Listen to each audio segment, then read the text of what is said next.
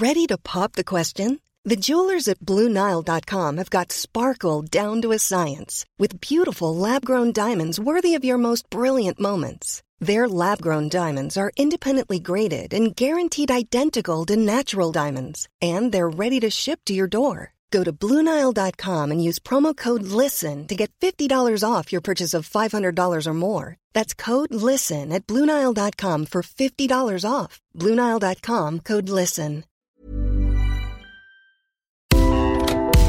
Le sponsor de cet épisode des couilles sur la table, c'est Ada Tech School, une formation pour devenir développeuse et développeur à la pédagogie alternative qui casse les codes et incite les femmes à coder. Et c'est important car les femmes sont encore largement sous-représentées dans le monde de la tech. Ada Tech School offre une formation unique de 21 mois, dont 12 en alternance, sans prérequis techniques ni académiques. Alors si vous souhaitez vous reconvertir dans un secteur très porteur, Ada Tech School vous attend. L'école est implantée à Paris, Lyon et Nantes. Il y a trois rentrées par an et la prochaine est le 27 mai. On nous dit qu'il reste quelques places. Ça vous intéresse? Vous pouvez postuler dès maintenant ou vous renseigner sur le site adatechschool.fr. Ada, A-D-A, Tech et School. Et en attendant, bon épisode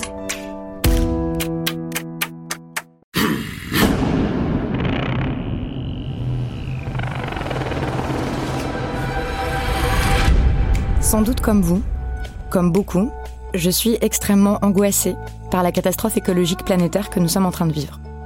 Je regarde les forêts brûler, les glaciers fondre, les insectes disparaître, les océans se vider. Ce que je ressens d'abord, c'est un immense accablement. À quoi ça sert de se battre pour l'égalité entre les hommes et les femmes si on n'a même plus de planète habitable? Lutter pour que le monde reste vivant et vivable, c'est aussi important que les luttes féministes et que toutes les luttes d'émancipation. Alors dans cet épisode, on s'intéresse aux liens qui existent entre le patriarcat et la catastrophe écologique, entre l'oppression des femmes et la destruction du vivant. On en discute avec mon invité dans la longue conversation que vous allez entendre. Elle s'appelle Jeanne Burgard-Goutal et elle se passionne en philosophe pour les théories et les pratiques de ce qu'on appelle l'écoféminisme. C'est un peu compliqué, mais vous allez comprendre au fur et à mesure de la conversation ce qu'on entend par écoféminisme et comment ça peut euh, nous aider à penser toutes ces questions ensemble. Faire ce lien de causalité, c'est euh, une des manières d'expliquer comment l'un a pu générer l'autre. Jeanne Burgard-Goutal est agrégée de philosophie, qu'elle enseigne dans un lycée marseillais, et elle est aussi professeure de yoga, et elle a fait plein d'expériences différentes dans sa vie. Bonjour, Jeanne Burgard-Goutal. Bonjour Victoire.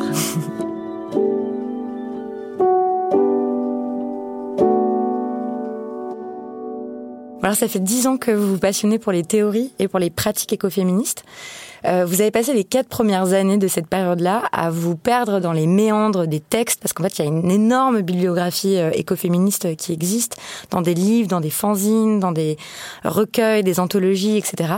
Vous avez essayé d'établir des tableaux comparatifs entre différentes autrices pour essayer de comprendre les tendances, les sous-courants et tout ça. Et puis après, vous avez tout laissé tomber pour décider d'aller euh, sur le terrain, mettre les mains dans le cambouis. Et de toute cette décennie, vous en avez tiré un livre qui s'appelle Être écoféministe, théorie et pratique au pluriel. C'est publié aux éditions L'échappée et c'est un livre euh, que moi j'ai trouvé vraiment passionnant à lire parce qu'il est super accessible. On vous suit, c'est-à-dire que vous êtes vous très présente euh, comme autrice.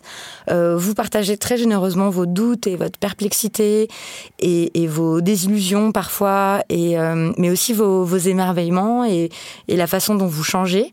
Euh, donc vous vous livrez beaucoup et en même temps on apprend plein, plein, plein de choses sur euh, la pensée écoféministe. Donc euh, voilà, je recommande vraiment la lecture de ce livre-là. vous racontez que vous n'avez pas fait que lire ou que réfléchir, vous n'êtes pas resté enfermé dans la bibliothèque, vous êtes aussi allé par exemple faire des rituels dans le bois de Vincennes. Oui. vous êtes allé en stage chez Vandana Shiva, dont on peut dire qu'elle est un peu la, la star de l'écoféminisme au nord de l'Inde. Euh, vous avez fait des campements en non-mixité chez euh, Sylvie, qui est une sorte de sorcière dans les Cévennes. Et euh, voilà, votre but avec ce livre, c'est de faire découvrir toutes ces théories et ces pratiques écoféministes, de vous demander ce que vous, ça vous a fait et comment ça peut être utile au monde. Alors, je ne vais pas vous poser cette question euh, piège de qu'est-ce que l'écoféminisme, parce que vous passez une partie du livre à expliquer que, en fait, euh, on ne peut pas répondre frontalement à cette question-là, vu que c'est pas du tout un dogme qui est figé. Mais quand même, pour les auditoristes qui en ont jamais entendu parler, euh, c'est bien de, de, définir quelques bases, de dire par exemple que l'écoféminisme, c'est pas l'addition de l'écologie d'un côté et du féminisme de l'autre.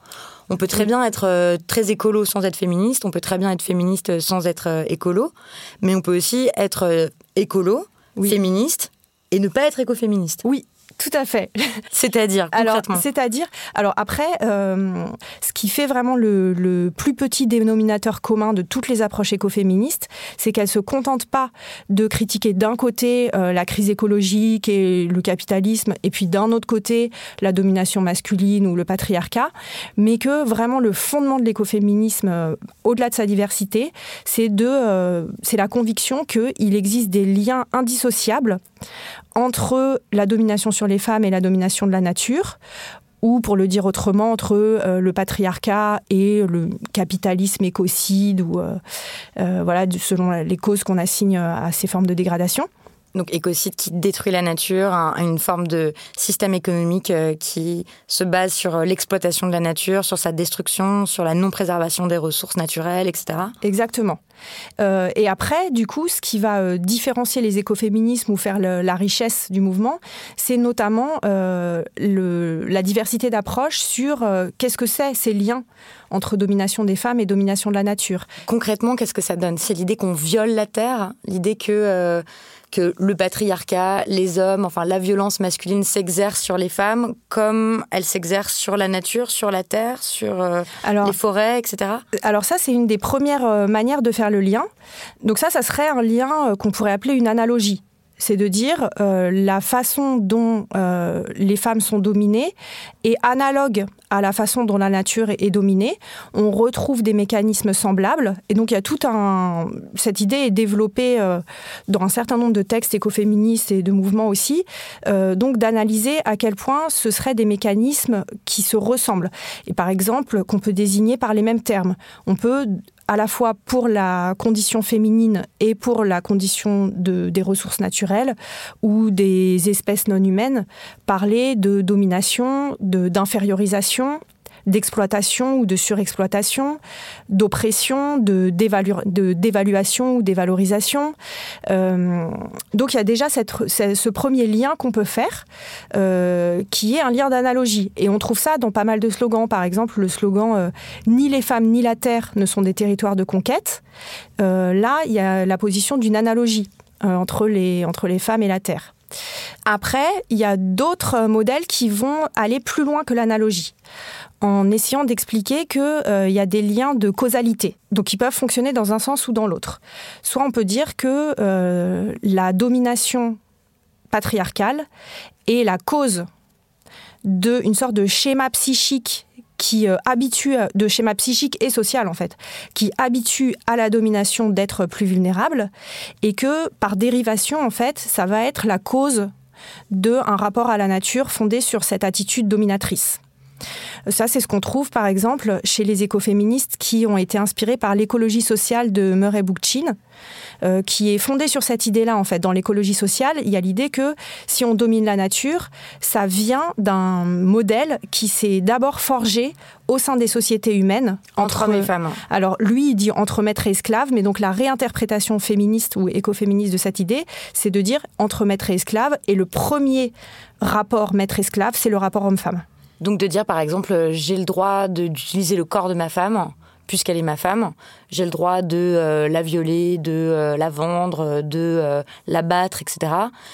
tout comme j'ai le droit de vie et de mort sur les animaux qui m'entourent, j'ai le droit de d'être propriétaire, j'ai le droit de déforester, j'ai le droit de tuer tous les bisons quand les colons arrivent en Amérique, ce genre de choses. Oui, alors je sais pas si quelqu'un se dit j'ai le droit ou pas, mais en tout cas, faire ce lien de causalité, c'est euh, une des manières d'expliquer comment l'un a pu générer l'autre. Après, on peut faire le lien de causalité dans l'autre ordre. Donc, on domine la nature. Donc, comme on apprend à dominer la nature, on apprend à dominer tout un tas d'autres voilà. Euh, catégories considérées comme inférieures. Exactement. Et non seulement à dominer, mais à inférioriser. Par exemple, là, c'est une idée qu'on trouvera plutôt chez les écoféministes inspirés par Simone de Beauvoir. Euh, chez Simone de Beauvoir, il y a vraiment une analyse selon laquelle, en fait, l'être humain ne deviendrait réellement humain que en dominant ce qu'il y a de naturel en lui et hors de lui, en se démarquant de l'animalité et de sa propre animalité, euh, et en s'arrachant exactement de son corps, de tout ce qu'il rattache à l'immanence, euh, à la vie donc à la mort, et de s'élever au-dessus euh, de cette naturalité, et que par dérivation là aussi, ça aurait généré euh, un schéma qui va conduire à dominer les femmes et aussi le féminin, associé symboliquement à la nature. Donc là, il y a aussi l'idée que c'est pas une simple analogie, qu'il y a un rapport de cause à effet, mais cette fois, on prend euh, ce rapport dans un autre ordre. À l'inverse. Voilà. Alors tout ça, bon, c'est des considérations très euh, abstraites, on, on, peut dire. il y a beaucoup d'autrices écoféministes qui ont analysé ça de façon plus concrète, en montrant, par exemple, tout simplement que de façon factuelle, et sans avoir euh, besoin de, partir dans des grandes théories euh, qui sont intéressantes aussi, mais euh, qu'on observe que si on analyse la crise écologique en termes de justice ou injustice environnementale, donc en s'apercevant que tout le monde n'en est pas responsable au même titre et que tout le monde n'en est pas victime au même titre, mais qu'il y a des injustices dans la façon dont elle est vécue, dont elle impacte différentes catégories de population. Si on lit ça selon un axe euh, euh, féministe, on peut s'apercevoir que les dégradations environnementales euh, touchent au premier chef les femmes d'une façon qui est souvent bah, différenciée et plus dramatique euh, que pour les hommes, pour différentes euh, raisons, mais déjà tout simplement parce que euh, à l'échelle mondiale, il y a une coïncidence entre pauvreté et féminerie. Il y a, ça, la majorité des pauvres sont des femmes. Exactement. On sait que ça, ce sont elles qui vont être les plus touchées par le. Elles ont plus de risques de devenir des réfugiés climatiques, par exemple. ou même, donc non seulement elles ont plus de chances d'être victimes de ce réchauffement, mais aussi les, hommes ont plus de, comment dire, sont plus responsables que les femmes de cette destruction de la planète, ont des comportements moins écologistes, par exemple. Oui, alors euh, il y a tout un ensemble de dans la dans la construction des genres et dans les stéréotypes de genre. Euh, c'est vrai qu'il y a beaucoup de comportements qui sont censés être euh, virils, qui sont associés à un plus fort pouvoir de prédation sur les ressources naturelles.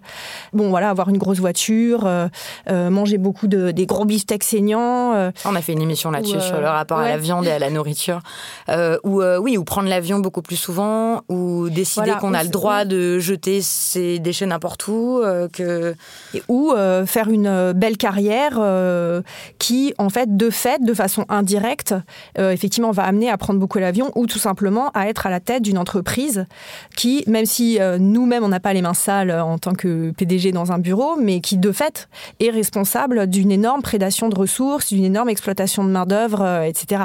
Euh, donc dans les schémas de réussite, mais qui sont intégrés aussi euh, par les femmes souvent. Euh, il y a vraiment cette idée qu'effectivement, une sorte de réussite connotée virilement, ou en tout cas dans cet esprit de compétition néolibérale, va avoir, va être reliée avec un certain nombre de comportements qui sont très prédateurs de ressources et de main-d'œuvre d'autrui. Et c'est vrai que beaucoup d'écoféministes ont remarqué, euh, donc il y a un slogan euh, écoféministe qui dit première, première impactée, première mobilisée, EES, euh, justement à partir de ce constat que l'engagement politique écolo est euh, très largement féminin et l'engagement politique des femmes est très largement écolo, euh, ce qu'on peut très bien expliquer sans supposer, euh, voilà, sans essentialisme, sans supposer que les femmes seraient naturellement plus sensibles, mm. plus proches de la nature, etc. Mais simplement par une construction sociale. Mais voilà, il y a beaucoup de données effectivement qui vont en ce sens. Et ça se voit de façon aussi très concrète dans les luttes, dans les mobilisations. Donc vous, au début du livre, vous expliquez que vous essayez de comprendre les théories, tout ça. Bon, vous le faites. Et puis après, vous dites, OK, on va pas l'aborder par la question de la théorie, on va l'aborder par la question de l'histoire, de l'histoire de ces pensées et de ces mouvements-là. Euh, est-ce qu'on peut raconter, par exemple, l'histoire de, des premières grandes mobilisations euh, écoféministes qui se font contre le nucléaire? Et là, on voit bien euh, que ces militantes-là, elles lient explicitement la question du féminisme et de la préservation de la planète, et que ce sont des mobilisations très, très féminisées, en fait. Oui, euh, alors les plus grandes mobilisations écoféministes du début du mouvement, elles ont lieu euh, dans des pays anglo-saxons. Aux États-Unis, en euh, Angleterre. Voilà, exactement. alors je vais commencer par les États-Unis parce que c'est là que ça commence. donc en 79, il y a un, accident d'une centrale nucléaire. C'est un des, enfin le plus important accident nucléaire. Voilà, exactement. Sur la côte est des États-Unis. Et en fait, à cette époque-là, le, le terreau politique aux États-Unis est très euh, propice euh, à la contestation. Donc il y a à la fois euh, des luttes des féministes du début de la deuxième vague du, féminisme, donc qui revendiquent ce qu'on appelle la body politics, donc le, droit de libération de son propre corps. Euh, il y a les Noirs américains qui luttent pour leurs droits civiques, euh, il y a la protestation contre la guerre du Vietnam, la renaissance amérindienne, etc. Et en fait, au moment de, euh, enfin, à l'occasion de cet accident-là, il y a tout un ensemble de militantes, souvent engagées dans différentes causes, mais sans faire le lien. Donc pacifiste, féministe, radical, marxiste. Ouais. Et puis euh, engagé pour les droits civiques des Noirs américains, euh, écolo, puisqu'il y a les premières prises de conscience écolo à cette époque, qui vont euh, converger, organiser des conférences, organiser des manifestations, des grandes marches assez théâtralisées autour du Pentagone, etc. Et qui, pour la première fois, vont explicitement poser et théoriser ou euh, commencer à théoriser les, liens justement entre leurs différents engagements. Euh, alors, à la base, justement, ce que racontent les militantes de l'époque, par exemple Ines Tracking, euh, qui a contribué à la création du premier collectif écoféministe américain, donc qui s'appelle Women and Life on Earth. elle montre bien que c'était des, des positionnements théoriques qui étaient un peu pas hasardeux, mais qu'il y avait une sorte de, parti pris dans le fait de poser le fait, le, poser ces liens, dire c'est un seul et même modèle euh, patriarcal, euh, militariste, euh, qui détruit les femmes, la vie des pauvres, la planète, etc. Et que c'est le, souci qui les animait était moins un souci de rigueur théorique qu'un souci d'efficacité dans la lutte. Et ce qui a permis d'ailleurs des solidarités extraordinaires entre des femmes qui n'avaient pas les mêmes euh, positions, par exemple sur l'essentialisme, etc. Euh, mais ce qui passait au premier plan, c'était vraiment l'unité dans la lutte avant euh, les chicanes vraiment théoriques. les différents mouvements. Et puis aussi d'inventer d'autres formes de lutte. Elles ont fait des choses d'une beauté, enfin d'une singularité vraiment euh, étonnantes. Elles ont commencé à, tricoter, par exemple, des, trucs autour du, Pentagone, c'est ça, par faire des tricots géants, à faire des des, comment ça, des rituels de sorcières, à, chanter, à danser, à faire des choses qu'on n'avait pas l'habitude de voir en fait. Effectivement. Euh, et c'est vrai que ça, c'est une constante de, l'activisme écoféministe, c'est que ça emprunte souvent des formes d'action qui sont beaucoup plus inventives que euh, faire une manif en marchant dans la rue, voilà. et souvent, euh, des... Là, par exemple, dans les exemples que vous avez donnés, c'est lié à un projet politique de euh, revalorisation de euh, choses traditionnellement associées au féminin. Par exemple, typiquement, faire des broderies géantes autour du Pentagone ou tisser des énormes toiles d'araignée. Euh, on reprend un artisanat traditionnellement féminin. La broderie, le tricot. Voilà. Euh, que beaucoup de féministes euh, libérales ont voulu jeter aux oubliettes, en fait, en disant on a assigné les femmes à faire ça, nous, on veut plus, etc. Mais souvent, dans l'écoféminisme, il y a une sorte de, de manière de non pas jeter, mais voir comment on peut se réapproprier et réinventer euh, ce, qui, ce qui a été associé au féminin. Et ce qui a, euh, ce qui a été utilisé pour asservir les femmes. Voilà. moment la broderie, c'était euh, surtout n'apprends pas les mathématiques, ne fais pas d'études, n'apprends pas à lire ni écrire, mais apprends à faire des jolies broderies. Il se trouve que la broderie, c'est aussi. alors la broderie, c'est complexe, mais en tout cas pour le tricot, c'est sûr, c'est que c'est quelque chose, c'est une activité qui est compatible avec l'éducation d'un enfant et les soins à un bébé.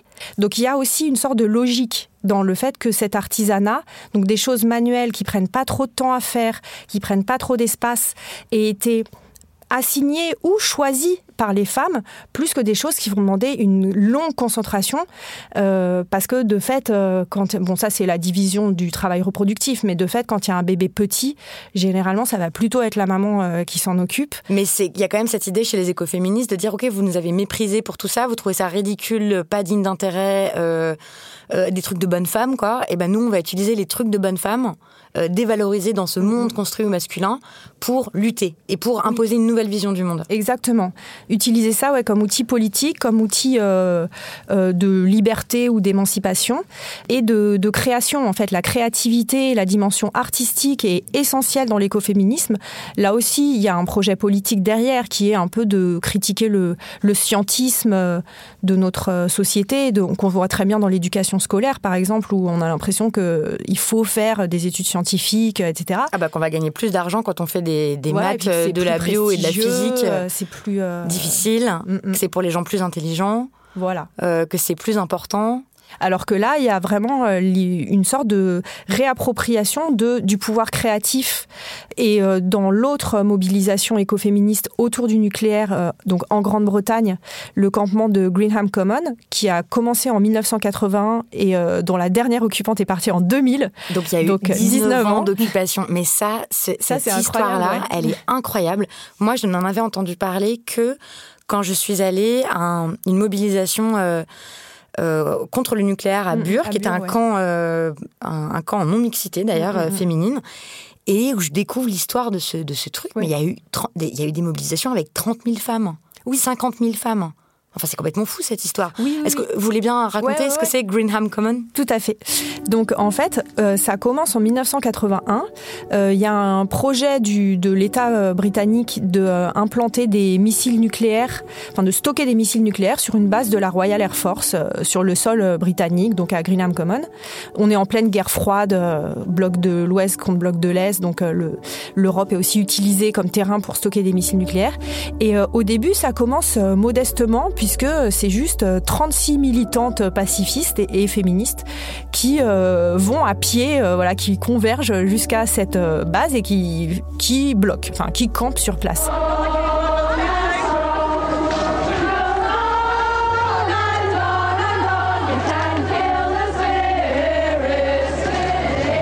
Et en fait, ça a pris de plus en plus d'ampleur. Il y a à la fois un campement vraiment pérenne qui s'est installé, euh, divisé en différentes sections selon euh, celles qui voulaient avoir des pratiques spirituelles, celles qui défendaient plutôt un écoféminisme vraiment matérialiste. Euh, donc il y a eu l'expérimentation d'un mode de vie complètement alternatif, puisque ça aussi c'est un axe fort de l'activisme écoféministe, c'est qu'il ne s'agit pas simplement de militer pour l'avènement futur, espère un jour, de, du type de société qu'on voudrait. Après la révolution, voilà.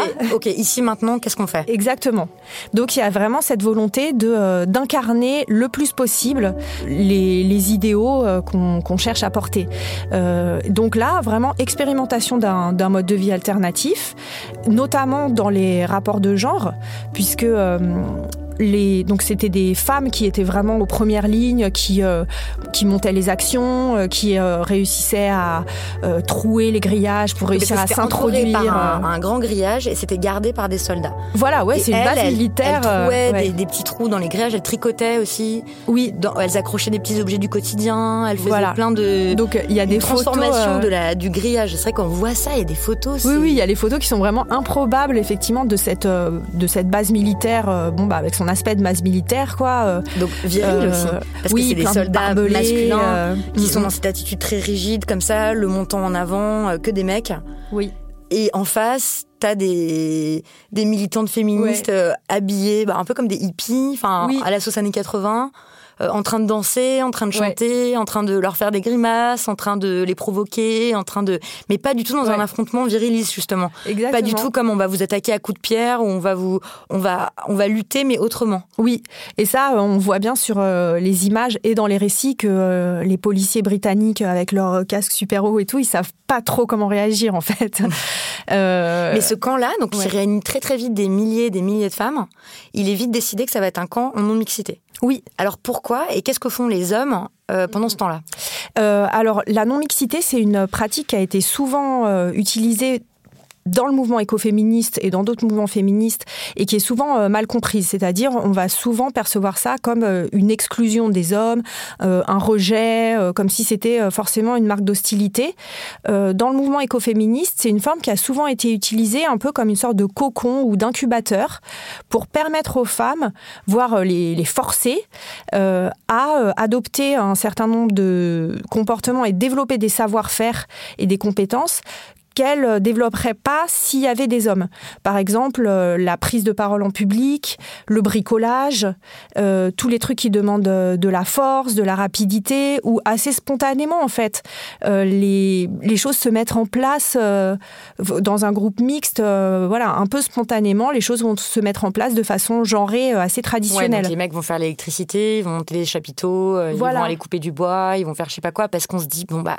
bah ça va aller plus vite, c'est plus facile. Et puis ils savent pas cuisiner. S'ils savent pas cuisiner, bah, les filles, elles vont peut-être plus se charger de la cuisine et tout. Mais ça, je l'ai vu dans le camp euh, écoféministe à Bure. Oui. Il y avait plusieurs centaines de femmes. Bon, bah, j'étais pas trop sceptique par rapport à cette histoire de non-mixité, mais vraiment, si jamais un jour vous avez l'occasion, euh, chère auditrice, euh, à participer à un événement en non-mixité, c'est quelque chose d'inexplicable, justement, là, qui n'est pas que intellectuel ou que théorique, c'est-à-dire qu'on se sent complètement différente en fait. On a l'impression qu'on a la place de prendre sa place justement. On a, on a euh, et on est libéré du regard masculin. C'est très curieux comme euh, mm-hmm. et, très libérateur je trouve. Mais bref, donc à Greenham Common, c'est ce qu'elles ont fait. C'est ce qu'elles ont fait. Il y avait 30 000 femmes parfois. Alors 30 000, c'était que pour certaines euh, certains événements particulièrement, enfin des événements phares.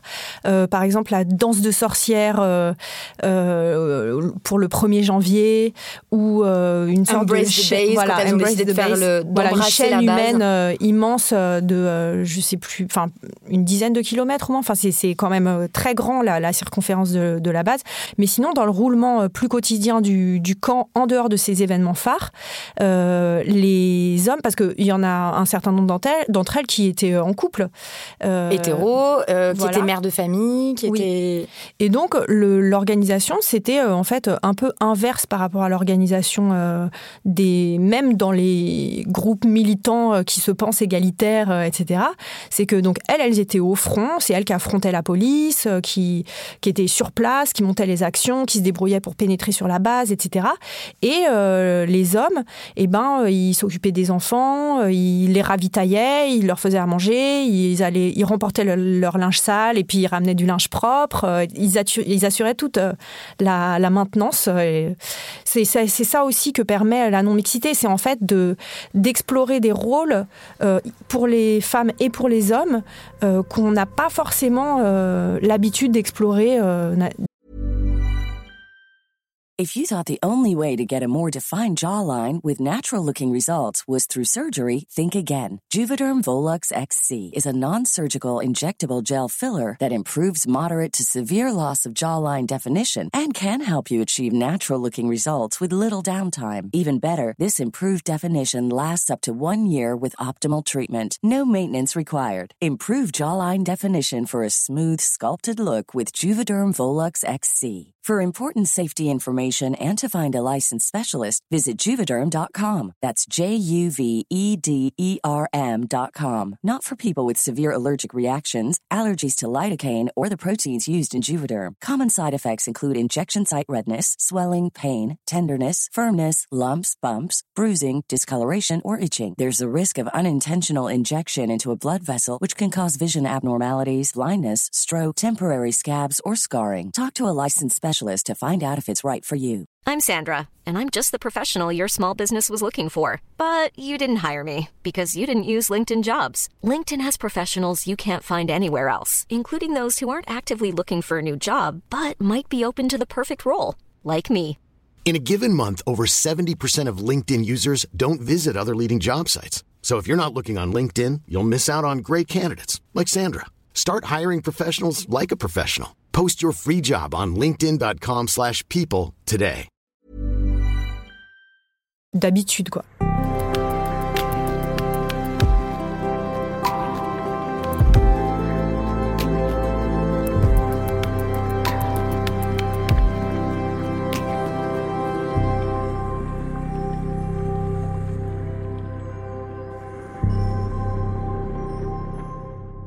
Pour revenir donc aux questions liées à, la masculinité, à la place des hommes là-dedans, à la façon dont les écoféministes pensent ça, est-ce qu'il y a une théorie écoféministe de la masculinité? Alors une non, mais plein. voilà, parce qu'effectivement il y a bon c'est ça qui est à la fois un peu frustrant et très euh, passionnant en fait euh, au sujet de l'écoféminisme, c'est qu'il n'y a pas de théorie unifiée. Donc sur n'importe quel euh, sujet, en fait c'est un nid de débats, contradictions. et donc voilà c'est en tant que philosophe, je trouve ça forcément hyper intéressant en fait de voir ces, différentes positions sur la masculinité. Alors déjà, on pourrait euh, noter que il me semble que l'écoféminisme, c'est un des courants féministes qui est le plus clair sur le fait que les hommes ne sont pas l'ennemi, que ce qui est visé, c'est pas une catégorie, mais c'est une structure. Euh, et une façon de penser, et une façon de voir le monde, et des valeurs. Et une organisation de la société, etc. Donc en fait, euh, voilà, il y a juste une sorte de proto-écoféministe, on va dire, euh, Mary Daly, qui écrit Oui, ne soyons pas hypocrites, notre ennemi, c'est pas le patriarcat, c'est les hommes. Le féminisme est le seul mouvement qui n'a pas le droit de désigner son ennemi, contrairement aux Black Panthers, etc. Mais ça, c'est vraiment, bon, c'est pas du tout représentatif du mouvement on trouve au contraire beaucoup, beaucoup, beaucoup plus de textes qui insistent vraiment lourdement sur euh, le fait que euh, le problème, ça, c'est pas les hommes en tant que tels, c'est la façon dont les rapports hommes-femmes euh, se structurent dans une société patriarcale. et donc les l'ennemi, si on veut, ou le, ce qu'elles vont incriminé, c'est toujours le patriarcat ou même plus précisément le patriarcat capitaliste, euh, ou d'autres vont parler du dualisme. Mais en tout cas, quand on parle de patriarcat ou de dualisme, euh, ce qu'on désigne, c'est un système, c'est une structure. Et par exemple, quand on dit dualisme, on voit bien que on parle pas de masculinité ou de féminité, mais du, de la relation entre masculinité et féminité ou entre hommes et femmes. Et de la même de la relation hiérarchique, du fait que c'est structuré comme une différence et comme une hiérarchie. Comme une, euh, même comme une sorte d'opposition euh, encore plus que euh, différence et de hiérarchie. En fait, elles insistent aussi sur euh, l'idée que la masculinité, c'est une certaine construction qui, qui traverse tout le monde, hommes et femmes. Que dans la construction sociale de ce que c'est qu'un sujet dans la pensée occidentale, il y a une sorte d'amalgame qui est fait entre simplement être un sujet et être un homme avec toute cette ambiguïté du terme homme, en fait, qui désigne à la fois l'être humain et à la fois euh, le masculin. Donc ça veut dire que quand on parle de masculinité, on ne parle pas d'un attribut qui serait propre aux hommes euh, en tant que sexe, euh, mais on parle d'un ensemble de caractéristiques qui traverseraient aussi bien les hommes que les femmes, qu'on peut associer dans la construction majoritaire, on va dire, de, l'imaginaire genré en Occident, à la compétitivité, la force, euh, la transcendance par rapport à l'immanence, l'intellect ou la rationalité euh, par opposition à la sensibilité ou aux émotions, l'esprit par opposition encore, voilà, l'indépendance, par rapport à la dépendance et au lien. Tout à fait. Et donc, euh, leur idée, c'est que de toute façon, ces caractéristiques-là, euh, elles font un peu partie du, pack humain euh, voilà, dont, tous les humains disposent, mais qu'on va les valoriser davantage que certaines caractéristiques associées à la féminité et au féminin, qui vont au contraire être dévaluées, ce qui n'est pas simplement une dévaluation un peu abstraite. En fait, on voit que, bah, pour prendre un exemple très concret, dans le système scolaire, on voit bien que ce qu'on ce qu'on forme et ce qu'on cultive et ce qu'on éduque, c'est justement les caractéristiques qui composent aussi l'image de la masculinité, que ce soit chez les filles ou chez les garçons. En fait, on fait du travail individuel, faut être indépendant et autonome dans son travail. On fait très peu de travail collaboratif euh, ou on éduque l'intellect, voilà, on fait des maths, du français, etc. On n'éduque pas du tout euh, la sensibilité, la compréhension de ses émotions, voilà, les relations, etc. Donc tout notre système euh, scolaire, pour ne prendre que cet exemple, on voit bien qu'il il fabrique de, du masculin. Ils fabriquent des, des hommes, euh, même avec les filles. Et que généralement, c'est plus tard, notamment au moment de la maternité, par exemple, que là, tout à coup, on se rend compte que, ah, mais en fait, je croyais que j'étais un homme, mais, euh, mais en fait, pas complètement. Parce qu'on éduque les filles à grandir aussi dans ce monde au masculin neutre, où on dit, voilà, la neutralité, c'est ça, et en fait, c'est la masculinité. Exactement. Il y a toute une, euh, toute une analyse, justement, chez les écoféministes qui les amène à, à s'opposer à Simone de Beauvoir, ou en tout cas à, à nuancer euh, son, son propos, parce que d'après elle, juste justement le féminisme de Simone de Beauvoir est rentré dans le jeu de cette confusion entre euh, être un homme, être un humain, être un mâle, être un sujet, être masculin, etc. Et à penser l'émancipation euh, des femmes comme une sorte de euh, masculinisation, enfin, ou en tout cas de vraiment sur le mode, ce modèle euh, androcentré, en fait, devenir une femme libre, ça serait devenir un homme libre, en fait. C'est-à-dire euh, développer son indépendance, son autonomie, nier ou réduire le plus possible le rapport avec l'immanence, le, la vie quotidienne et domestique, avec le corps. Avec les règles, avec les hormones, avec le fait d'avoir des seins, avec le fait d'allaiter, et donc avec la maternité. En fait, il y a beaucoup de féministes qui ont accusé Simone de Beauvoir d'être contre la maternité, contre euh, tout ce qui pouvait être les expériences spécifiquement féminines. Mais ça aussi, c'est en débat. J'ai lu des textes de euh, Camille Fravométrie, par mm, mm, exemple, mm. qui est philosophe, qui reprend les textes de Simone de Beauvoir pour voir que, en fait, c'est un peu plus subtil que ça et tout. Mais oui, c'est une des critiques qu'on peut faire. C'est une des critiques qu'adresse l'écoféminisme aussi, de dire, en fait, il ne s'agit pas de faire en sorte que les femmes soient plus comme les hommes que ça paraît absurde, que je trouve résumé dans un slogan euh, génial qui est Qui voudrait une part égale? D'une tarte cancérogène pourrie Oui.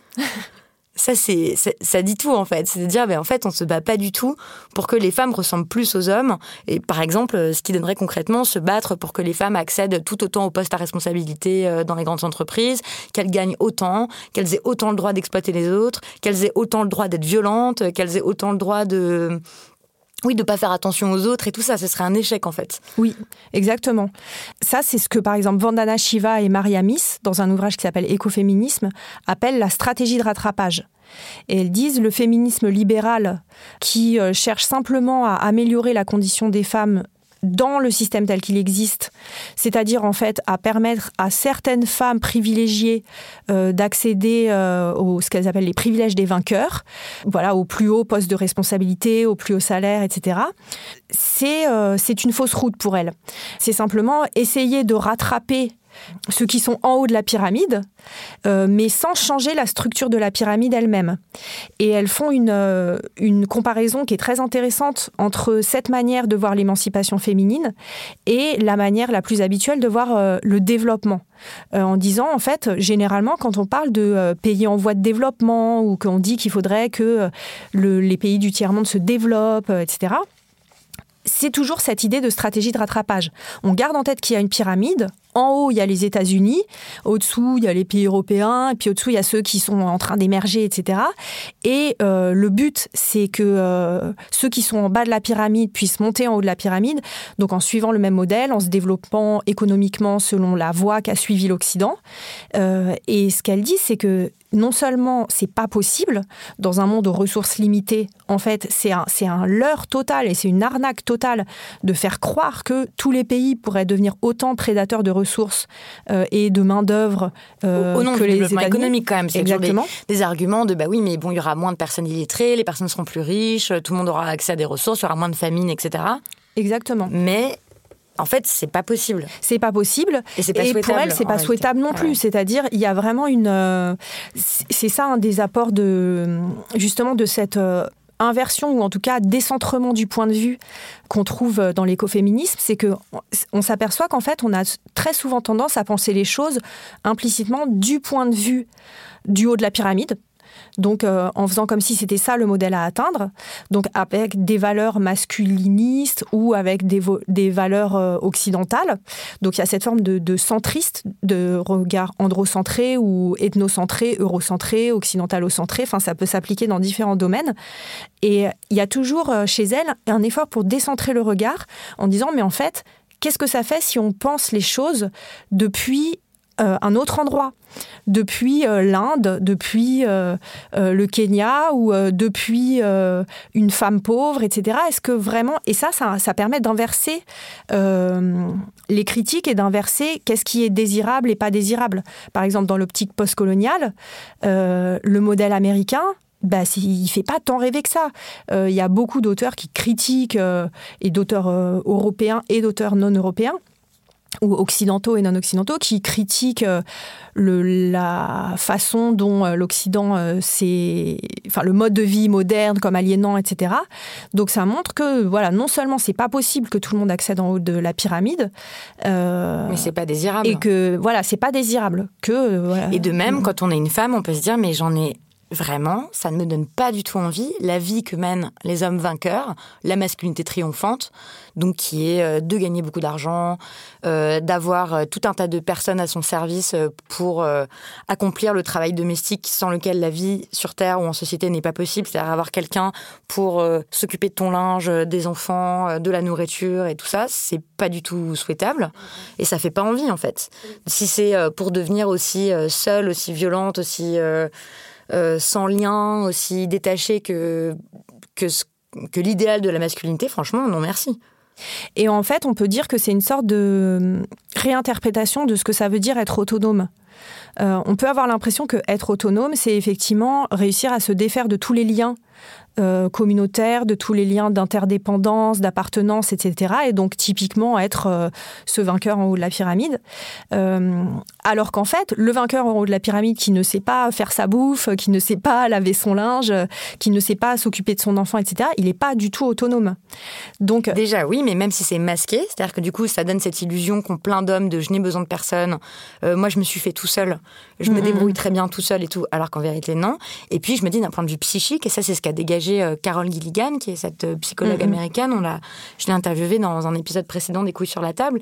Elle dit que même d'un point de vue euh, existentiel, c'est c'est très pauvre et c'est complètement délétère. Enfin, c'est très triste aussi. C'est-à-dire que comme être humain, on a besoin de liens forts et intimes et riches avec les autres et qu'en fait la masculinité peut être un obstacle à ça en réalité, de pas reconnaître qu'on a besoin d'aide, qu'on a besoin d'affection, qu'on a besoin d'amour, euh, qu'on a besoin d'en donner aussi, qu'on a besoin d'être en lien véritable avec les autres et dans des liens euh, égalitaires et pas que dans des liens de, mm-hmm. domination en fait. Oui, et de fait dans, chez, les, chez beaucoup d'écoféministes qui se sont intéressés à la psychologie ou à, la, ou à une réinterprétation de la psychanalyse aussi, euh, il y a cette idée selon laquelle le, les victimes du patriarcat, c'est pas seulement les femmes que les, que les hommes, même si c'est pas du tout de la même manière, ou les femmes qui ont complètement adhéré à ce modèle euh, masculin serait elle aussi euh, victime de cette, euh, des déformations que ça, que ça fait subir.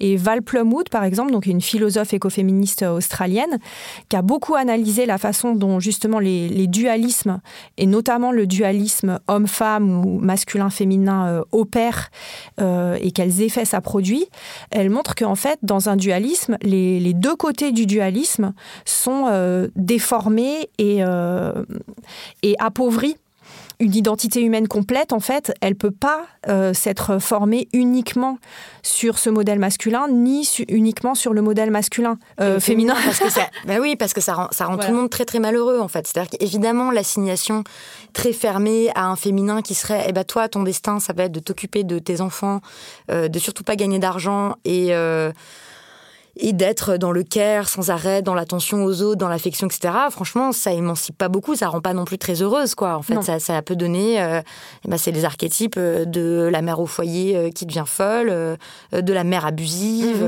mhm. de la belle-mère acariâtre, oui. de la sœur frustrée, enfin bon, des tas de femmes auxquelles on n'a pas du tout envie de ressembler et contre lesquels les féministes se sont révoltées pour ne pas être comme ça.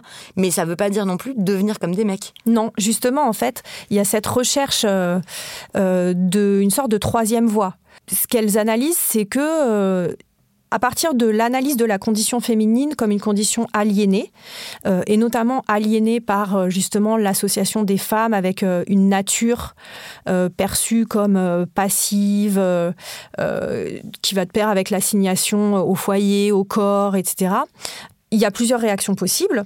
Soit du coup, on se dit que on veut que l'émancipation, ça serait de réussir de passer du bon côté du dualisme euh, et donc du côté masculin. Du côté masculin. Donc, on n'a plus rien à voir avec le corps. Voilà. On ne veut plus entendre parler ni de son ni, de, ses règles, ni de ses seins, ni de la maternité, ni de la cuisine, euh, ni du ménage, ni de la couture, euh, etc. Et bon, c'est évidemment, c'est un peu une caricature de Simone de Beauvoir, mais souvent, c'est la façon dont, certaines écoféministes ont compris l'objectif de Simone de Beauvoir, euh, s'arracher enfin à cette euh, condition féminine aliénée, aliénante.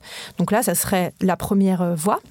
La deuxième voie euh, qui est adoptée par euh, ce qu'on appelle le féminisme culturel ou différentialiste, c'est de dire, euh, eh ben oui, c'est vrai, euh, le, enfin de, garder la structure dualiste en disant oui, il y a du, il y a de la féminité, il y a de la masculinité, mais en fait on inverse la valorisation.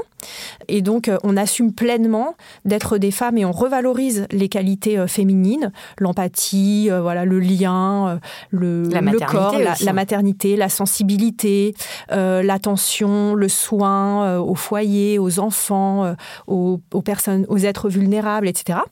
Donc là, c'est simplement garder la structure dualiste, mais au lieu de vouloir passer de l'autre côté, simplement inverser les jugements de valeur.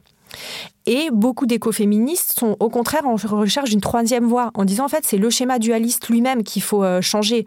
Donc il s'agit ni de adhérer pleinement et de simplement revaloriser symboliquement une féminité qui en fait est une construction quand même aliénante, ni de vouloir passer du côté masculin, puisqu'elle montre que là aussi, en fait, c'est une construction aliénante, euh, comme je l'ai dit tout à l'heure, hein, que le dualisme distord les deux côtés, donc il n'y a pas plus de d'accomplissement euh, à être euh, un homme qu'à être une femme dans ce schéma dualiste qui, en fait, nous coupe en deux complètement.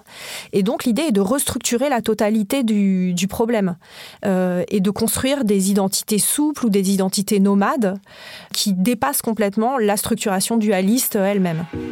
Mais c'est complètement vertigineux parce que du coup, ça veut dire qu'il faut réinventer toute notre façon de regarder le monde, toute notre façon de regarder les activités, toute notre façon de vivre. Et oui. Du coup, ça m'amène à parler de comment ça a été reçu toutes ces théories euh, en France et pourquoi on n'a pas vu, pourquoi en fait l'écoféminisme ça a beaucoup plus, ça a eu beaucoup plus de succès, ça a été beaucoup plus euh, fécond et fertile euh, aux États-Unis, en Angleterre, mais aussi dans d'autres pays, euh, euh, dans plein d'autres pays en fait. Mm-hmm. Vous racontez les histoires des luttes. Bon, on n'a pas le temps là de, complètement développer, mais par exemple du mouvement Chipko en Inde, où ce sont des femmes qui sont mises à, à protéger les arbres de leur forêt. plein de mobilisations en Amérique du Sud, plein de mobilisations au Kenya. Enfin, mm-hmm. c'est vraiment très très riche. Et aussi, on n'a pas la transmission de, de toutes ces luttes là. Mais en France, ça n'a pas pris. Oui. Et en France, on s'est tout de suite justement heurter à cette critique de l'écoféminisme qui est euh, ok en fait vous essentialisez les femmes, vous les ramenez du côté de la nature. Euh, dans les années 80, euh, il y a eu par exemple Benoît de Groult qui est une, grande figure du féminisme en mm-hmm. France. donc j'ai la citation sous les yeux qui dit le retour à la nature c'est un piège à femmes. renoncer dans un bel élan écolo aux gadgets ménagers, à la soupe en sachet, aux petits pots pour les bébés, c'est enchaîner la femme à son évier. Et donc plein de, féministes vont dire euh, merci, mais en fait vos retours à la nature, euh, l'exaltation de de oui d'être en contact avec les cycles et tout ça, non en fait c'est ce qu'on a utilisé, c'est ce que le patriarcat a utilisé pendant des, siècles et des siècles pour nous asservir. Mm, mm. Alors comment, pourquoi en France ça a fait ça et pas dans d'autres pays? Ça, c'est la première question. Pourquoi en France, prononcer le mot nature, euh, c'est piégeux? En France, bah, notamment euh, dans la sphère féministe, euh, c'est vrai que, comme vous l'avez indiqué, il y a un effort euh, énorme qui a été fait pour dénaturaliser les femmes et la féminité. La phrase ultra célèbre de Simone de Beauvoir On ne naît pas femme, on le devient. En fait, le verbe naître, ça veut dire être par nature. Euh, par opposition à être euh, par construction sociale. Et ça, c'est un peu vraiment la, ligne de force du féminisme français. Et c'est presque un truc euh, intouchable.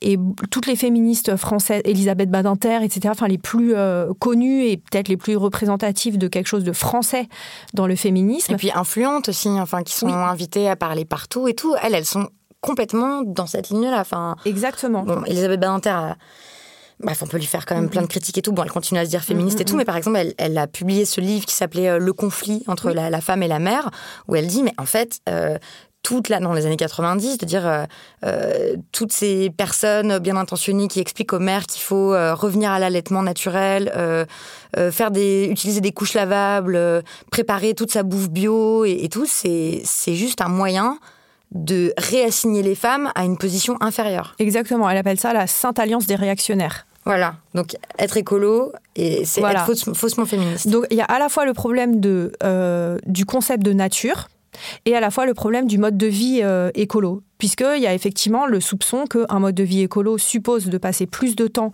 aux tâches de subsistance et que les tâches de subsistance c'est les femmes qui les font. Euh, alors que, en fait, il n'y a pas que les femmes et les aspirateurs qui savent faire le ménage, les hommes aussi en sont capables. Donc, euh, il y a vraiment une question de, répartition des rôles sociaux. Mais euh, c'est vrai que, voilà, ça, ça a, été quelque chose qui a vraiment bloqué pour l'expansion de l'écoféminisme en France. Et voilà, si on prend la pensée de Simone de Beauvoir, en fait, son concept de nature, euh, philosophiquement, euh, donc elle, elle tient vraiment à un féminisme existentialiste. Euh, donc comme l'existentialisme de Sartre, hein, ils ont élaboré ensemble un certain nombre de, théories et on peut dire que le deuxième sexe, c'est une sorte d'application au féminisme de l'existentialisme est un humanisme, donc l'idée du sujet fondé sur la liberté qu'on est ce qu'on se fait, etc. Euh, etc. Euh, donc il y a vraiment ce concept de nature euh, très existentialiste, et même si on remonte, qui repose sur un certain nombre de, d'opposition vraiment héritée de la, pensée des Lumières, qui est complètement dominant en France. Et on voit qu'aujourd'hui encore, dans beaucoup de, de, débats, même pas forcément que autour du féminisme, mais dans la façon dont, dont les débats se posent dans la sphère médiatique française, tous ces trucs euh, très philosophie des Lumières, euh, l'universalisme républicain contre le communautarisme, euh, etc. Donc ça, c'est ça, par exemple, sur les débats sur le, le, racisme systémique et tout on entend tout le temps ça. En fait, c'est pas possible. On ne peut pas le penser en France parce que euh, non, en France, ce sont des citoyens euh, libres et égaux et, c'est l'universalisme républicain et tout ça. Donc il y a un poids des lumières. En fait, oui, c'est comme si euh, on restait un peu. Enfin, ça commence à bouger, mais quand même, dans voilà les, penseurs qui ont le plus la parole médiatiquement, ils, ont encore en tête ce logiciel lumière avec des et plus exactement euh, Kant en fait avec des oppositions euh, nature liberté euh, humain animal voilà universel particulier etc et ça en France on a vraiment vraiment du mal en fait à se débarrasser de ce logiciel là et qui inclut aussi une grande critique de la religion oui. et de la superstition et de l'irrationalité euh, ce qui donne, par exemple, euh, ce qui est étonnant quand on va à l'étranger, quand on est française, qu'on mhm. va à l'étranger. Euh, moi, je l'ai vécu quand je suis allée en Espagne ou aux États-Unis et tout, qui est que dans les mouvements écoféministes, par exemple, il y a une place assez grande qui est donnée au culte de la déesse, par exemple. Ou mhm. alors on va se mettre à faire des rituels magiques. Ou alors on va... En tout cas, il y a plus de place pour la spiritualité. Là où en France, c'est vraiment tabou, quoi. ça, ça, nous fait ricaner, en fait. On trouve ça grotesque, dangereux. Euh, ridicule. Ouais. Et vous, comment vous vous êtes débrouillé avec ça? Parce que vous, vous avez une formation de philosophe, né en France, éduqué à l'université française, vous avez été nourri avec tout ça. Et donc j'imagine que vous aussi, quand vous, avez, quand vous vous êtes frotté à cette spiritualité écoféministe, au grand récit du culte de la déesse, de parler au féminin en soi, d'accomplir des rituels et tout, ça a dû vous faire bizarre, non? Assez, ouais. en fait, c'est vrai qu'on a une sorte de fétichisme de la rationalité en France, et euh, voilà, notamment quand on fait de la philo, il y a vraiment une sorte de répartition, mais, mais qui finalement est plus euh, une, euh, une arme que quelque chose de vraiment fondé, entre ce qui est censé être rationnel, c'est-à-dire fondé sur des procédures argumentatives, du raisonnement, on peut justifier par un discours construit ce qu'on avance, etc.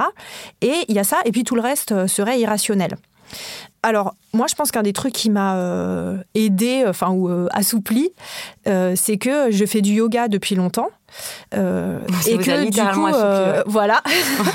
Mais non, on revient au lien entre le corps et l'esprit et tout. Que peut-être quand ton corps devient plus souple, ton esprit devient un peu plus souple aussi. En tout cas, je me rends compte de plus en plus qu'il y a énormément de choses. Enfin, je trouve que la rationalité euh, reste un, un garde-fou hyper important contre beaucoup de dérives de n'importe quoi, de fake news, de voilà, mais que effectivement remettre la rationalité à sa place en la relativisant par rapport à d'autres choses qu'on peut comprendre ou sentir par les émotions, par le corps, par, la poésie, voilà, par l'intuition, bah finalement c'est quand même en fait voilà un, redosage ou un rééquilibrage qui est hyper sain pour retomber sur nos pattes, on, on rappelle que la rationalité, c'est typiquement quelque chose qui est codé comme masculin.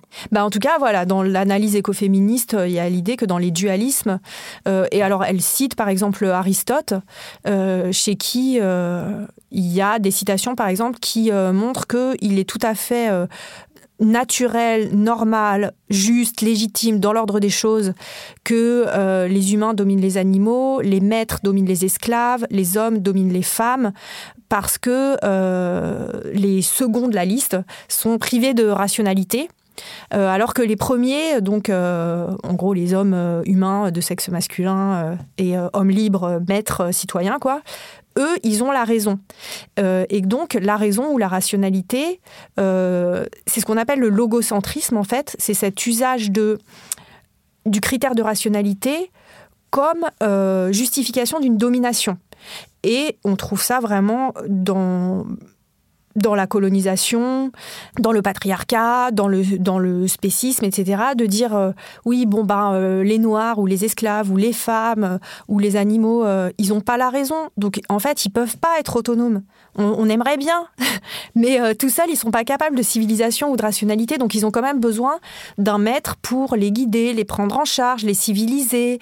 Donc, c'est vrai que cette idée de rationalité, en fait, elle est là aussi, il y aurait plein de, fils à démêler parce que c'est une espèce de grosses pelotes qui euh, inclut à la fois un certain nombre de procédures qui sont quand même vraiment précieuses pour garder une forme de lucidité et d'esprit critique, mais en même temps, c'est complètement mélangé avec euh, plein de choses qui relèvent purement et simplement de, euh, de la prise de pouvoir. Et de qualifier quelque chose d'irrationnel, c'est une manière de le discréditer, parfois même sans avoir à l'examiner. Alors qu'effectivement, dans toutes ces histoires de, bon, de déesses, de spiritualité, etc., donc voilà, je pense que j'avais été un peu euh, préparée à accueillir calmement euh, ce genre de choses euh, par mes années de yoga, où on entend quand même vraiment plein de choses qui au début sont bizarres, ou paraissent vraiment bizarres. Et en plus, voilà, j'ai fait des études de philo, mais en fait, j'ai toujours été très littéraire. Enfin, j'ai toujours hésité entre les deux. Je comprends parfaitement qu'on puisse avoir un rapport poétique et sensoriel euh, au monde, je fais de la musique, etc., de la danse. Donc euh, voilà, j'avais pas non plus des, des œillères complètement fermées.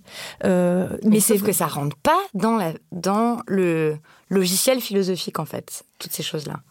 Rarement. Après, en philo, faut pas non plus caricaturer. Et moi, il se trouve que, par exemple, les auteurs sur lesquels j'ai le plus travaillé, euh, c'est des auteurs qui critiquent la rationalité, et bon, qui sont des philosophes. Par exemple, j'ai beaucoup travaillé sur Nietzsche. Euh, j'ai euh, beaucoup travaillé sur un philosophe contemporain qui s'appelle Sloterdijk. voilà, j'ai fait mon master sur Nietzsche et Sloterdijk. j'ai bon, Hegel, c'est un rationaliste, mais qui en même temps, parce que j'ai beaucoup travaillé sur Hegel aussi, qui dépasse complètement euh, ce qu'il appelle la logique d'entendement, c'est-à-dire en fait l'usage justement fermé et binaire de la raison et qui cherche des usages complètement dialectiques euh, qu'on pourrait des fois qualifier de presque irrationnels ou à partir de critères un peu euh, stricts. donc voilà, il y, a aussi chez les philosophes enfin chez certains, ils sont pas tous rationalistes. Il y a aussi une critique de la rationalité. Nietzsche, il a énormément justement c'est un philosophe et pourtant il met en un certain sens la danse, la musique, la, la vie euh, au-dessus de la rationalité intellectuelle. Par exemple, il parle tout le temps de la grande raison du corps. Euh, il dit qu'il faut écouter la grande raison du corps qu'il oppose à la petite raison euh, de l'intellect. Mais il se trouve que, ce qui était nouveau pour moi chez les écoféministes, c'est que bah, ça prend des formes euh, qui sont très concrètes. Donc, effectivement, dans des rituels, dans des pratiques spirituelles euh, individuelles ou collectives ou même euh, planétaires. et que ça, effectivement, c'était assez. C'est-à-dire, j'étais prête à. Et ça faisait longtemps que je déconstruisais l'hégémonie de la raison dans ma tête et dans des livres et tout ça. Mais effectivement, de là à aller faire des rituels dans des clairières ou prier la déesse déesse ou célébrer la pleine lune, etc. Ça, c'était vraiment une nouveauté et une transformation. Et donc les écoféministes, elles critiquent vraiment tout ça. Ça permet aussi dans les pratiques et tout de concrètement expérimenter le monde de façon différente. Vous, c'est ce que vous avez fait quand vous êtes allé dans les Cévennes, mhm. mais aussi quand vous faites du yoga, mais aussi quand vous êtes allé chez, en Inde euh, à faire un peu de permaculture chez, chez Vandana Shiva. Qu'est-ce que ça vous a appris dans votre dans votre, euh, en quoi ça a permis de créer un autre rapport au monde en fait? Alors, je pense que je suis que au début. Enfin, il y a déjà énormément de choses que ça a changé en moi, mais je, mais je pense que c'est pas fini. Je me rendais pas compte en fait que j'étais effectivement prise dans un, mode de vie, des aspirations euh, et des valeurs assez androcentriques. Euh, et que, voilà, par exemple, j'avais tendance à considérer que c'était quand même plus la classe de écrire un livre que euh, de faire des bébés ou de m'occuper d'une maison, enfin de faire des trucs de fille quoi. Je me suis rendu compte en fait de à quel point euh, je plaçais mes valeurs et mes aspirations vraiment dans la sphère de ce qui d'après les écoféministes est associé au masculin. Donc l'intellect euh, et puis au-delà de ça en fait, ce qui relève du domaine culturel et que finalement tout ce qui est euh, la, la, réalité immanente, le quotidien, euh, les tâches domestiques, le corps, et même les, la sensibilité, les émotions, etc., c'était des trucs que je valorisais pas particulièrement et auxquels je donnais pas beaucoup de place dans ma vie. Voilà, je suis pas du tout euh, transhumaniste ou posthumaniste ou j'ai pas envie d'habiter sur Mars, etc. Mais que en fait, on n'est pas non plus éduqué comme étant vraiment des terriens capable de observer la Terre, de l'écouter, de se sentir y appartenir, euh, de, sentir euh, autant ce qui se passe dans notre corps et dans nos émotions que ce qui se passe euh, dans notre mental, etc. Et que finalement, c'est, ça nous donne un rapport au réel qui est assez pauvre et qui, je pense, chez Bon, c'est un peu euh, personnel, mais, euh, mais je pense que c'est aussi des analyses qui sont valables euh, assez, de façon assez répandue, qui chez moi généraient un peu une sorte de, fond dépressif, quoi, de spleen. C'est ce que les écoféminismes appellent le sans-abrisme existentiel, le existential homelessness. Et en fait, je crois que on est assez formaté comme ça. et donc, voilà, que ça reste très abstrait l'idée de être un être vivant, appartenir à la terre euh, participer euh, à sa régénération, etc. Et qu'en fait, bon, il y a des moments où j'ai cru que j'allais, peut-être que ça arrivera un jour, mais en tout cas pas maintenant. J'ai cru un moment que j'allais vivre réellement euh, en autonomie. Ah moi aussi j'ai cru. D'une façon qui était plus éco-macho que, que, parce que c'était voilà avec un mec qui vit en autonomie depuis 25 ans, mais qui est euh, un patriarche euh, splendide, mais voilà. Et vous en parlez un petit moment. J'en parle deux pages, ouais. et euh, Moi, j'ai cru que j'allais vivre toute ma vie dans une communauté autogérée qui était très connectée au, au, monde et à la nature. Et quand je m'occupais des chèvres, là. Et, c'était génial, ça a changé ma vie, mais effectivement, je ne suis pas restée. Mais en tout cas, je crois que je sens ça et que c'est très important aussi de dire oui, bah, en fait, savoir prendre soin des animaux, être capable de nommer les plantes euh, autour mm, de mm, mm. soi, de savoir euh, de quoi elles ont besoin, de savoir euh, nommer des oiseaux, de savoir reconnaître les chants d'oiseaux, de savoir faire de savoir faire pousser des trucs et tout. En fait, tout ça c'est important. Oui, c'est d'observer, d'être attentif, de c'est un apprentissage. Enfin, je me souviens bah, justement chez ce chez cet homme des collines, la première fois que j'ai planté une graine de radis, en fait, ça m'a fait une impression mais hallucinante parce que j'ai mangé mille fois dans ma vie des radis. Et euh, j'avais la graine de radis dans ma main, j'étais là, putain, je savais pas à quoi ça ressemblait une graine de radis. Et je lui posais plein de questions, mais il faut la planter comment, j'en mets combien, faut arroser comment? Et je me disais, mais t'es d'une ignorance. Genre, tu peux développer plein de trucs sur euh, le doublé empirico-transcendantal chez Kant, etc. Mais la graine de radis et comment tu l'as fait pousser, t'es là comme une débile. Mm. Alors que c'est quand même un truc, mais humain et euh, animal et vivant euh, totalement fondamental. Enfin, on a besoin de manger, on a besoin de boire, on a besoin de respirer et, euh, et de s'abriter. Et on sait rien construire, on sait pas où trouver de l'eau, on sait pas faire du feu et on sait pas faire plein de choses. ouais. Voilà, ou de même on connaît pas les différentes parties de son corps. Enfin bon, c'est quand même des choses euh, qui sont très très importantes. Donc ça vous a quoi raccroché au monde? C'est aussi ce que disent les écoféministes de, en fait non, l'espace autour de nous n'est pas vide. Non, on n'est pas du tout seul en fait. En fait, si on commence à faire attention aux rien que cette pensée qui est assez vertigineuse de il y a des graines partout, mm, mm, mm. tout le temps, qui sont des potentialités de, plantes et tout. C'est vrai que c'est fou. Ou alors il y a des créatures vivantes absolument partout, en fait, y compris dans nos villes. À l'intérieur de nous aussi, il y en a tellement, tellement, tellement de petits micro-organismes, etc. Et c'est vrai que ça, justement, cette conscience que, que tout est vivant, euh, que, euh, comme vous le disiez, on n'est pas seul et que c'est des des savoir-faire, un mode de conscience euh, que peut-être on peut ressusciter ou auquel on peut euh, euh, voilà, se, connecter à la fois existentiellement, politiquement. Enfin, je pense quelque chose qui était un peu déprimant aussi dans les, décennies dans lesquelles j'ai grandi, c'est cette impression un peu de absence d'horizon politique, ou bien que l'horizon politique présenté comme euh, désirable, ben moi je le trouvais pas du tout désirable, mais en fait euh, il y en avait pas d'autres euh, à disposition qui, qui m'enthousiasment.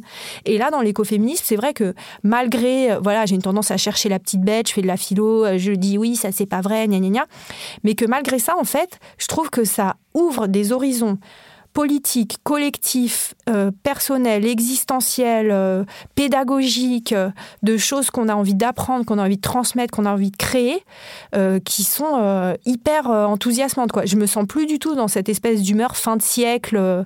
là, c'est un début de siècle. Même s'il y a une grande conscience de la destruction écologique et tout, c'est quand même des pensées et des pratiques qui donnent beaucoup de d'espoir et de se dire bon on va, voilà. faire avec en ça fait, il y a l'idée de euh, prendre le parti de la vie et qu'effectivement il y a plein de choses qui, qui donnent envie de, de, de prendre le parti de la mort ou en tout cas de se dire que voilà c'est foutu, euh, tout va être détruit. Euh, euh, mes élèves par exemple souvent je vois que leur conscience écologique pendant cinq minutes ils me sortent le discours sur le développement durable parce qu'ils savent que c'est ça qu'il faut dire et puis après ils m'expliquent que quand même bon en fait vu que la planète va être détruite et on va tous crever il n'y a pas de raison de faire attention et de moins consommer ou je sais pas quoi.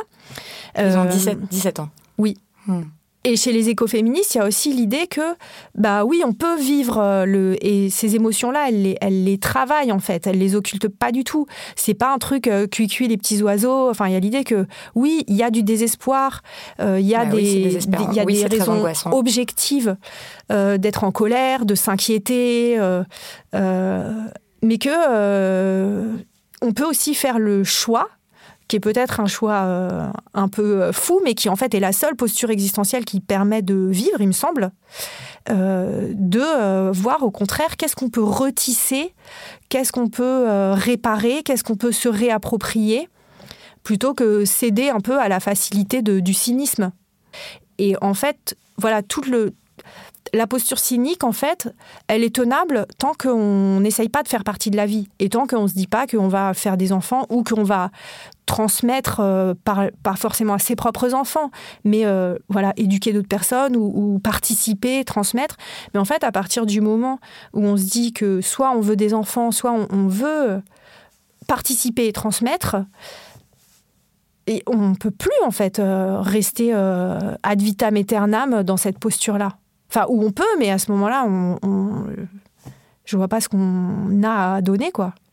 Bah si, on peut dire, euh, je vais favoriser mes propres enfants. Voilà. Je vais faire beaucoup d'argent et je vais les mettre à l'abri. Je vais... Euh, il y a plein de gens qui pensent comme ça. Je vais faire en sorte que eux survivent, tant pis pour les autres. Je vais faire en sorte que, tant pis, tout sera mort et tout, mais nous, on sera sur une île, ou alors euh, la science trouvera une solution. On met tout son espoir dans la science. Oui, alors, c'est vrai que ça me paraît tellement illusoire que Non, mais il y a plein de gens qui réfléchissent comme ça. Ouais. Je vous remercie beaucoup. Merci à pour vous. Pour tout ce que vous avez dit. Il faut que je pose la dernière question euh, traditionnelle de l'émission qui est l'œuvre d'art que vous souhaitez recommander aux auditoristes. Qu'est-ce qu'on va lire, qu'est-ce qu'on va écouter, qu'est-ce qu'on va regarder, qu'est-ce qu'on peut faire sinon peut-être ça peut être une posture de yoga aussi. Alors, est-ce que j'ai le droit de dire un truc qu'on peut regarder, un truc qu'on peut faire? Bien sûr. Ah, tout. Alors, à regarder euh, Le Nouveau Monde de Terence Malik. Ça a participé à euh, m'intéresser à l'écoféminisme avant même de rencontrer le mouvement. Et à faire tout au long du XXe siècle, en fait, il y a beaucoup de danseuses et chorégraphes qui ont euh, développé des techniques euh, de danse libre. Donc, par exemple, Isadora Duncan ou Anna Alprin ou Gabrielle Roth. Il y a plein d'ateliers un peu partout en France où on peut pratiquer ces différentes techniques de mouvement libre. C'est il me semble justement une des manières aussi de, de sentir à l'intérieur de soi à quel point, au début, à quel point on manque de liberté. Euh, et à quel point tout est à réinventer justement dans la façon de, se réapproprier euh, une liberté pas conçue comme quelque chose qu'on conquiert en s'arrachant au corps, mais au contraire comme quelque chose qu'on ressent de l'intérieur du corps. Et souvent dans ces ateliers, il y a une majorité de femmes mais euh, quand c'est mixte, ce qui est intéressant aussi, c'est justement de voir à quel point ça peut transformer le regard des hommes sur les femmes et des femmes sur les hommes et de qu'est-ce que c'est la sensualité.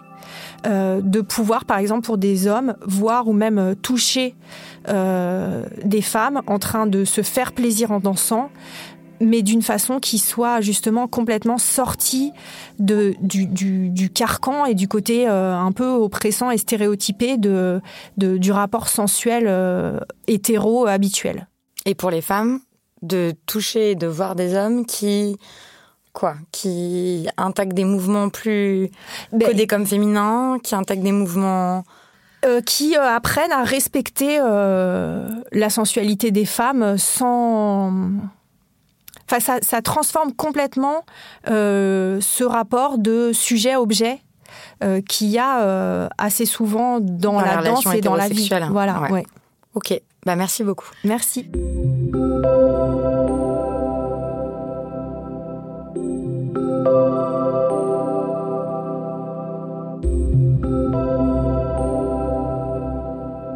C'était le dernier épisode de cette troisième saison des couilles sur la table. Chers auditeurs, je vous souhaite un très bel été 2020. Je vous souhaite d'avoir du temps pour lire, pour écouter de la musique, ou écouter le silence, ou des podcasts, et pour écouter les autres êtres vivants autour de vous, qu'ils soient humains ou non humains. Je vous souhaite d'avoir du temps pour dormir aussi. Moi, je compte bien faire tout ça. Je vais tenter de me bricoler une façon euh, écoféministe de vivre cet été. Je retourne dans la petite maison dans le Berry où j'ai écrit mon livre l'été dernier. Je vais regarder les fourmis, escalader les cerisiers, parler aux chats et écrire et peut-être faire de la danse libre. Merci beaucoup pour toutes vos lettres et vos réactions que vous postez sur les réseaux sociaux et à l'adresse les couilles sur la table binge.audio que je lis toujours attentivement. Les couilles sur la table, c'est un podcast de Binge Audio. Cet épisode a été enregistré par Adèle Itel El Madani, réalisé par Quentin Bresson et édité par Camille Regache. Merci beaucoup pour votre écoute et à bientôt.